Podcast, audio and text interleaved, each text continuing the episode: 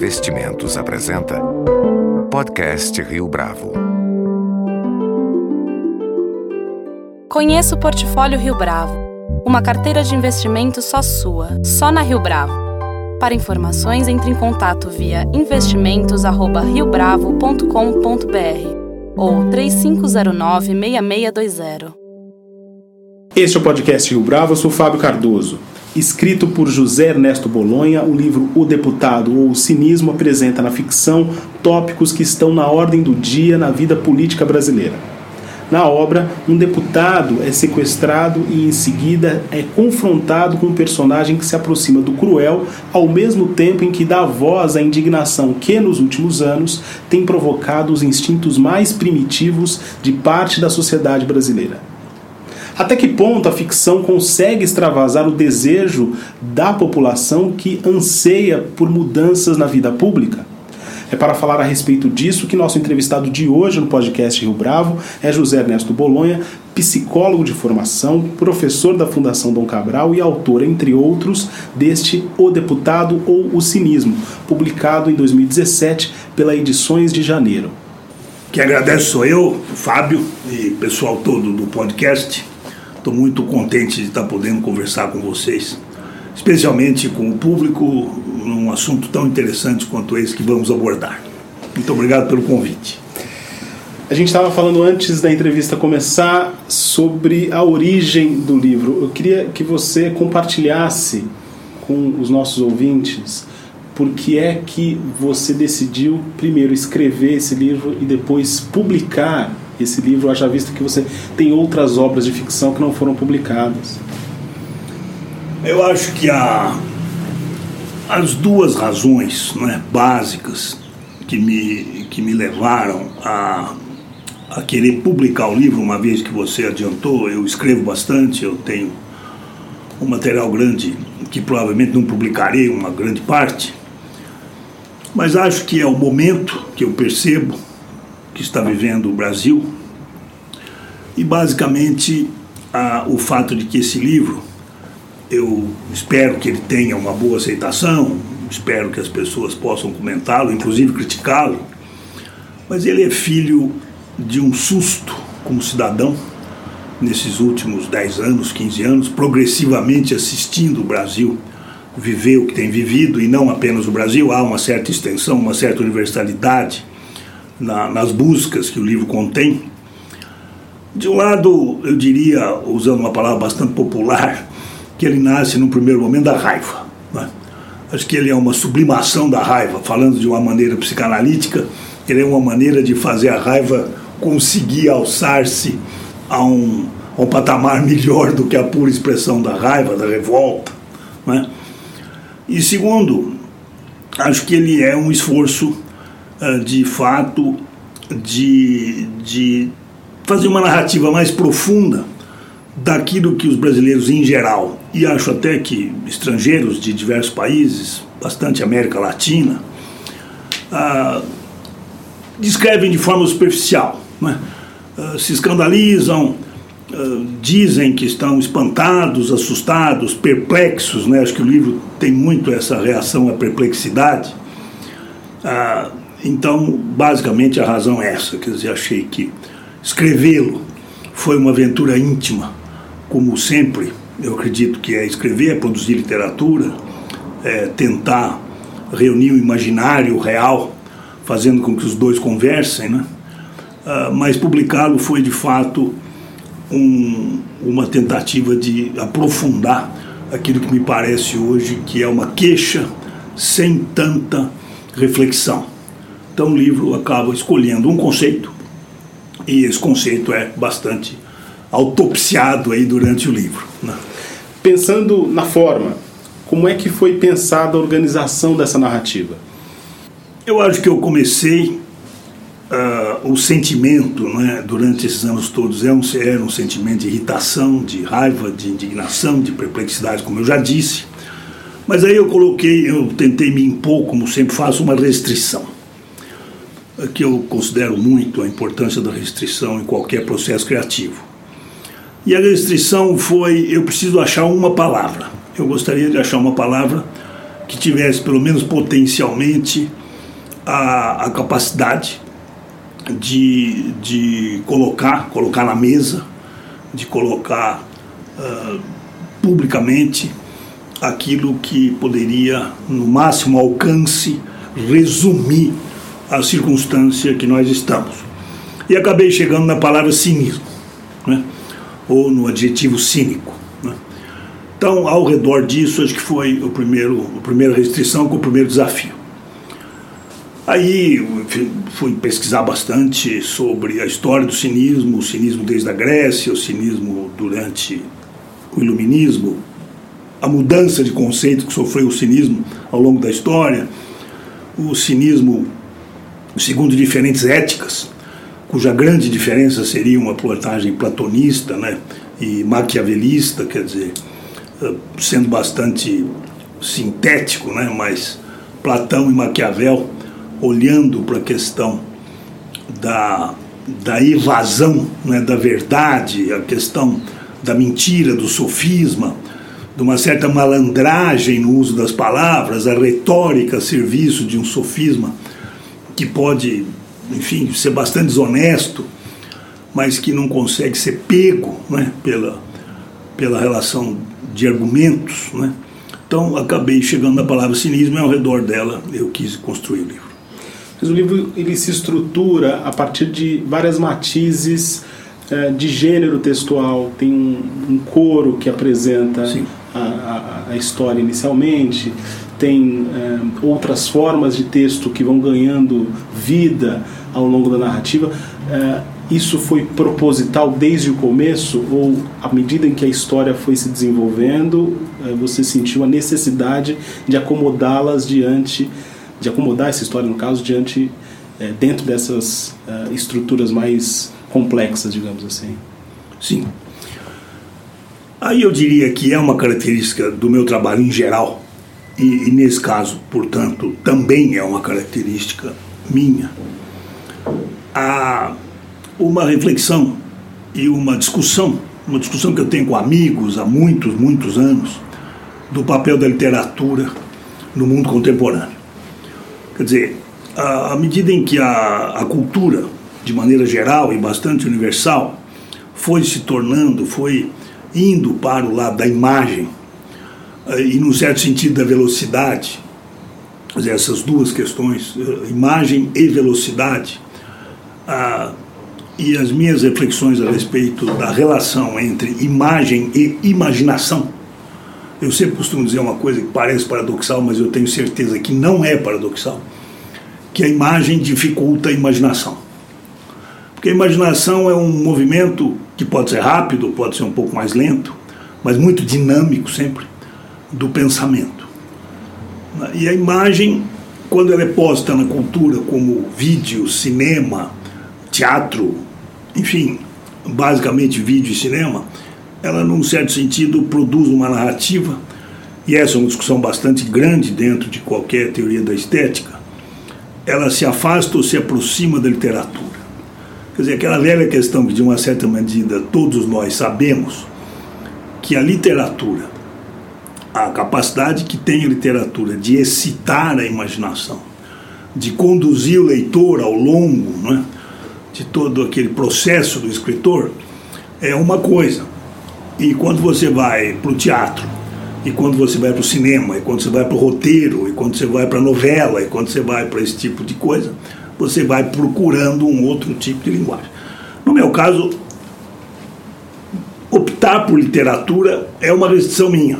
Ou seja, eu realmente quero e, e faço questão que seja literatura produzindo cultura, produzindo pensamento, produzindo reflexão, produzindo discussão. Portanto, dentro da tua pergunta, essas estruturas são estruturas literárias. O que eu quis foi produzir literatura. E nessa literatura eu coloquei prosa, coloquei poesia, inclusive alternei prosa e poesia, até porque acho que dentro da literatura a poesia, o discurso poético, a narrativa poética, o poema, ele realmente tem uma capacidade de alcance que outras formas de expressão não têm. E acho que tentei trabalhar o cinismo dentro disso.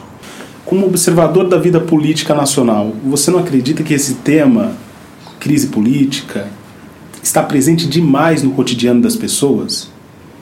Mesmo na história recente do país, desde o processo de redemocratização, não existe precedente dos assuntos políticos ocuparem o cotidiano das pessoas de forma tão intensa. Você acredita que isso é saudável para os leitores? O Aristóteles costuma dizer, ou dizia, ou disse, pelo menos uma vez, que se você não se interessa por política, você será governado por quem se interessa por ela. É uma frase bastante conhecida. Ah, e de fato, há um lado saudável na medida em que isso convida as pessoas a uma realidade muitas vezes penosa, difícil, trabalhosa, cansativa, por vezes irritante, que é a participação política, no sentido da cidadania. Quer dizer, o exercício da cidadania como um exercício que pode ser mais extenuante, que pode ser até ter alguns aspectos realmente cansativos, ou o exercício da cidadania como um prazer, como uma forma realmente de realização pessoal, a realização pessoal como cidadão. O que eu particularmente observo, e essa foi uma das razões também de eu querer publicar o livro, é que nós, especialmente os brasileiros, não quero fazer aqui nenhuma ilação aí com relação a outras culturas, mas uma boa parte dos brasileiros, especialmente das elites, passou a vida e passa a vida de uma certa maneira esperando que outras pessoas cuidem do que é público isso é muito particular no, no, meio em que eu vivo, que são elites econômicas, empresariais, que são pessoas, enfim, empreendedores, né? pessoas muito ligadas à vida privada. Ah, e essas pessoas, elas têm e tiveram durante toda a vida uma visão de que o, o governo é de outras pessoas, eles cuidam da coisa pública, eles cuidam do coletivo e eu, como cidadão, no máximo posso tributar corretamente, dar a minha contribuição fiscal, tributária, e no mais não tem muito mais a fazer. Alguém vai resolver. Alguém vai resolver. E acho que esses anos todos geraram esse impacto, que foi dizer, não, cuidado, porque esse alguém vai resolver pode escalar uh, pontos muito preocupantes. Na sequência inicial do livro, o deputado, que é o protagonista que acaba sendo sequestrado, ele se surpreende com o que podemos chamar de discurso sobre um certo resultado da apatia com a conjuntura política. Exatamente esse é, cenário que você é, pontuou na sua última resposta. Cuidadosamente, o livro não oferece é, pistas para que seja colado esse deputado a partido A ou partido B, aqui no Brasil ou em qualquer verdade. lugar do mundo. Isso é verdade. Isso não, tem, não dá nomes. Aqui eu tenho duas perguntas. Primeira, você não teme que o relato possa ser, ainda que a sua revelia, colado neste ou naquele protagonista da história política nacional recente? Essa é a primeira pergunta. A segunda é: você acredita que o cinismo é uma chaga que só pode ser extirpada com um choque de realidade mais intenso, como acontece com esse deputado no início do seu romance? Vou começar pela segunda, né? E aí vou falar um pouco com o psicólogo e com o filósofo moral, né? Uh, não, é, não acredito que isso possa ser estipado, tá? E principalmente eu não acho que possa ser estipado com a violência, né? Acho que o livro é uma grande discussão. Eu, eu me permito aqui não contar o livro, quero que as pessoas leiam o livro e o comentem, né? até porque tenho grande curiosidade uh, pelas diferentes interpretações, uh, especialmente nas duas perguntas suas que são muito felizes. Mas, de fato, o livro propõe, e eu uh, prometo segurar a minha descrição no, num certo limite, uma situação de violência, há um rapto, não é? e um dos protagonistas, né, um, um dos um dos principais personagens, ele submete o deputado, que é outro personagem fundamental, a uma estrutura de relação muito tensa, é praticamente uma tortura, né, ainda que isso não chegue ao, tanto ao físico, né, mas não acho, não acho que a violência possa extirpar, curar o, o cinismo, e, num certo sentido, o livro é uma investigação a respeito disso. Agora, o, quanto à outra parte da pergunta, que é a associação maior ou menor com personagens, né? Ah, e inclusive protagonistas da, da política contemporânea brasileira e poderia dizer latino-americana, poderia até estender isso um pouco para fora do, do mundo latino-americano. Ah, sim, ah, acho que é possível ah, fazer correlações e eu não temo absolutamente essas correlações. Eu acho que a certa altura o livro indica muito o leitor tem a sensação de que eu estou falando especificamente de um certo partido, eu estou falando de outro, embora isso nunca seja tocado, poderia ser aplicado talvez a outros países da América Latina, mas uh, então a resposta objetivamente é a seguinte: primeiro, não temo, acho que é isso mesmo, eu quis dar essa sensação de como o cinismo atravessa todas essas questões ligadas ao poder. Num certo sentido, é uma discussão entre cinismo e poder né? Tem aí um Maquiavel atrás de tudo isso. Né? E, e quanto à segunda questão, já respondi. Acho que de fato uh, o leitor é livre para poder olhar um pouco cada personagem e, e colocá-lo ali. Como escritor, você acredita que é possível analisar a política pelo viés da moral e da ética? E aí eu estou tomando como gancho essa última resposta. Ou melhor, um trecho da sua última resposta que menciona Maquiavel.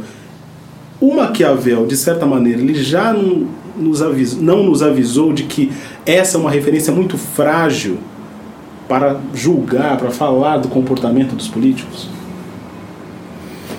Acho que sim. Você tem razão. Acho que a pergunta está muito bem feita. Né? Uh, o Maquiavel fez esse trabalho, sim, embora possa haver alguma discussão interpretativa é, com relação à postura do Maquiavel, uh, ao pragmatismo basicamente maquiavelista quanto à relação entre ética e política. É? Uh, o pragmatismo, no fundo, é uma, é uma, é uma resposta, é uma possível resposta para essa relação. Né? E as respostas saem do idealismo, né, basicamente da referência aos grandes valores morais que deveriam, né, uh, enfim, orientar o líder, especialmente o líder político. Acho que a maneira como eu costumo falar disso é bastante simples quando eu tento uh, sintetizar, dizendo sempre foi um sonho da academia mandar no palácio mas o palácio não quer obedecer apenas à academia. Ele tem que obedecer o povo, ele tem que obedecer os interesses políticos dos líderes, ele tem que obedecer os desejos, ele tem que obedecer às ambições né, das pessoas e, portanto, essa é a questão básica, histórica, antiga, secular entre ética e política. Agora, quanto à questão, ah, é ingênuo achar que ah, a enunciação, né? Um, um, uma forma de lembrar os grandes valores morais é, é útil para a ética na política? Acho que não, acho que não. Acho que é a educação toda, e especialmente a educação moral e a educação para a ética, que é uma crítica moral, é fundamental que você fale de grandes valores. Afinal de contas, a humanidade se estruturou ao redor de grandes valores. Agora, quando entra a política como a arte da negociação dos interesses, né? quer dizer, no fundo, ela é uma ciência até um certo ponto, mas até um certo ponto ela entra em habilidades muito particulares de certos líderes, né? que alguns líderes têm, outros não. O carisma, a habilidade para emocionar, a habilidade para convencer, uh, e convencer principalmente através de emoções ligadas a grandes valores, especialmente a grandes valores coletivos, a fraternidade, a distribuição da renda, todas essas questões. Acho que aí está o ponto. Uh, eu diria que tudo isso é atravessado pela consciência. Quer dizer, no fundo, a consciência é o grande fenômeno, especialmente, particularmente humano, que vai atravessar isso tudo que vai dizer, bom, quem sabe mesmo se um discurso é cínico é aquele que o produz. O outro pode ter uma teoria interpretativa a respeito disso, mas é só talvez o travesseiro que possa responder a esse grande mistério. Né? Pensando numa contrapartida aqui, é viável imaginar um personagem ou mesmo um político que não adote esses estratagemas que estão, de certa forma, apresentados no livro? É, cinismo, ironia, mentira? Acho que sim. E acho que essa, pelo menos numa definição que eu chamaria de mais pessoal, ela não, eu não teria o atrevimento de propor essa definição como uma perspectiva histórica, mas acho que essa seria a condição do estadista, a condição dos grandes homens, a condição dos grandes líderes que marcaram a humanidade, que, que atravessaram a história, uh, deixando virtudes admiráveis, que geraram exemplos para a juventude, para a infância, enfim, livros e livros para os professores poderem falar para as crianças, para os jovens, a respeito dos grandes homens. Né? E é claro que aí você tem exemplos recentes, antigos, uh, tipo Gandhi, Martin Luther King, o próprio Lincoln, enfim, figuras assim. Mas curiosamente na ficção recente, pelo menos na ficção política recente, os personagens que são mais admirados são aqueles que se aproximam de um certo utilitarismo Sim. ou de um certo cinismo até. É. Você usa uma palavra precisa, quer dizer, eu acho que o, pragmatismo é Maquiavel e o utilitarismo de Bentham e Mill, né, que formulam a, a, filosofia moral que vai acabar uh, tentando manter o Império Britânico funcionando, né? A questão é uh, perguntar o que é melhor para a maioria das pessoas, né? Não, não é apenas o que é melhor para o meu príncipe, né? que seria o caso do pragmatismo maquiavelista. Mas quando você vai para o que é melhor para a maioria das pessoas e começa a pensar nos sacrifícios individuais em relação aos valores coletivos, e depois, muito contemporaneamente, isso vai terminar uh, num autor que eu poderia uh, citar como um dos grandes pilares desse pensamento hoje, que é o Rawls, né? com a questão do não consequencialismo. Quer dizer, quando você fala, bom, o líder atual, esse, até esse estadista atual, ele tem essa, essa questão, ele precisa manobrar dentro de todas essas lógicas. Eu até quase diria dessas tópicas dentro de todos esses mundos. E talvez ele tenha que, que, que se tornar hábil o suficiente para perceber o ambiente em que ele está interagindo e, e, e, poder manobrar da melhor maneira possível dentro desse ambiente. O que se nota, isso acho que se nota a partir de Maquiavel, mas acho que isso se acentuou nesses últimos 100 anos, é que há uma tendência do utilitarismo se tornar não consequencialismo, e isso abre uma grande brecha para você não conseguir distinguir até onde as coisas estão servindo a interesses X ou Y, o, quanto esses interesses são nobres, considerando virtudes morais do passado, da história. Vou pegar exemplos rápidos: solidariedade, fraternidade, distribuição de renda, uh, enfim, compartilhamento dos grandes dramas da vida, o problema da fome, o problema da infância, ou seja, os grandes problemas, os grandes temas humanísticos, eh, como eles foram ficando né, ao longo do desenvolvimento da consciência na sociedade. Basicamente, isso atingiu no capitalismo versus socialismo e comunismo a grande guerra fria, né, que assumiu um aspecto também intelectual. Uma visão socialista tomou as universidades, tomou os jornalistas, enfim, tomou uma grande visão daqueles que têm uma visão humanística de compartilhamento, do drama de existir. Né? Porém, o que você nota ao mesmo tempo, como você bem ilustrou, é uma competência muito grande dos discursos eh, vencerem e se estabelecerem, etc. Até, termino aqui, a grande desilusão que ocorre quando ocorre uma coincidência o discurso convincente, solidário do humanista se revela cínico. Portanto, a hora que a grande verdade ideal, o idealismo platonista, se revela maquiavelista. Aí. É um grande choque. A casa cai. Aí ninguém aguenta. Acho que é um pouco esse o ponto. É, Para a gente encerrar aqui, você acredita que o leitor ele se sinta vingado com esse tipo de narrativa? Essa é a sua ambição, de certa forma? Não. Não, não, não, não, sentia, não quis escrever um, alguma coisa para produzir um sentimento de vingança. Eu gostaria muito que ele se sentisse mais esclarecido em dois pontos. Uh, tomara que ocorra, né? aí depende do leitor, né? Uh, depende de cada um. Um é aprofundar aquilo que eu detecto até em mim mesmo antes do livro, uma certa superficialidade. Sim, uma queixa superficial. É um absurdo, tudo é um absurdo, precisa pôr na cadeia, precisa punir, a impunidade é o drama do Brasil tal. Que é verdade, mas que acaba ficando num, diria, num, num ambiente, como eu acabei de dizer, superficial.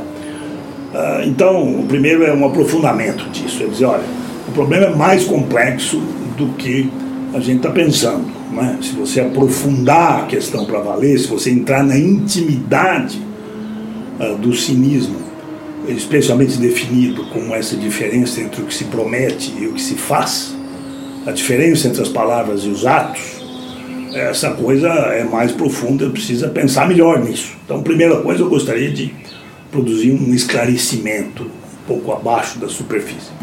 Em segundo lugar, é claro, que desse esclarecimento nascesse um posicionamento, que ele pudesse fazer uma escolha como leitor, de dizer onde eu me situo nesse grande enigma, que, em termos muito sintéticos, é o enigma entre a, o discurso da razão, falando da virtude, e anunciando e executando atos humanísticos, e o discurso da razão, falando da virtude, mas executando coisas absolutamente alheias a qualquer virtude nesse sentido.